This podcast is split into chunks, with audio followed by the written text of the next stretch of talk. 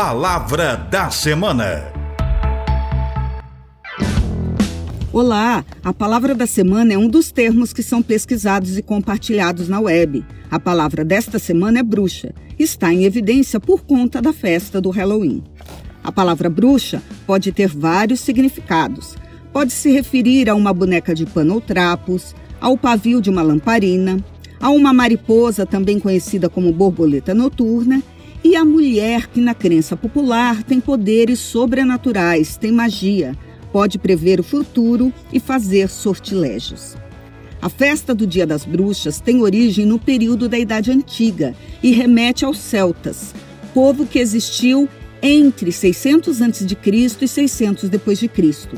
Era um festival popular chamado Samarim, que significa fim do verão, com duração de três dias que valorizava os opostos que regem o mundo, com uma preocupação simbólica de aplacar, afastar a influência de maus espíritos, a ação de demônios e fantasmas que poderiam ameaçar as colheitas. Na Idade Média, a Igreja Cristã condenou o evento e perseguiu pessoas que eram consideradas bruxas e bruxos, condenando-os à fogueira. A igreja chegou a mudar a data do Dia de Todos os Santos, que era comemorada dia 13 de maio, para o dia 1 de novembro, com o objetivo de afastar o caráter pagão da festa. Muitas, muitas mulheres foram chamadas de bruxas, torturadas e executadas por saberem usar plantas medicinais, por serem viúvas ou morarem sozinhas. Uma perseguição misógina que necessita de uma reparação histórica. A Espanha é um país que aprovou o projeto que prevê a reparação histórica desses feminicídios, estabelecendo que estudos acadêmicos sejam realizados e que os nomes destas mulheres sejam homenageados. Esta reparação é necessária e urgente. E pensa comigo. Por que existe um interesse enorme em arbitrar, mandar, decidir sobre o corpo da mulher? O interesse em submeter as capacidades sexuais e reprodutivas das mulheres, o interesse pela exploração econômica do corpo da mulher.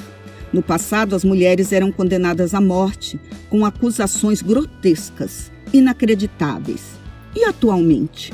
Quais são os qualificadores usados para justificar tanta violência?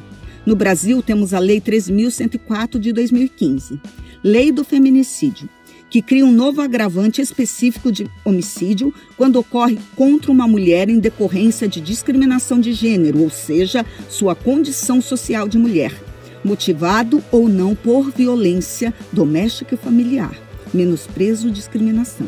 O feminicídio é um homicídio qualificado colocado na lista de crimes hediondos. E termino dizendo que toda mulher tem poderes especiais e o maior poder que temos é lutar contra todo tipo de violência, com o poder de uma deusa, como diz a música. Que a palavra da semana hoje possa nos levar muito além.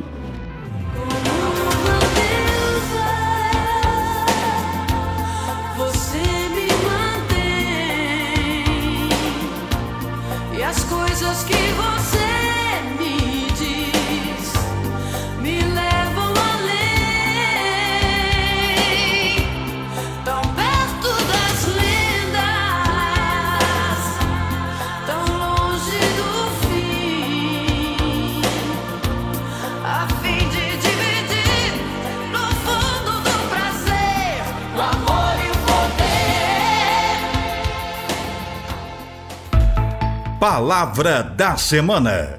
Produção e apresentação: Professora Deise Maria Antônio Sabac, da Faculdade de Filosofia, Ciências e Letras da USP, em Ribeirão Preto.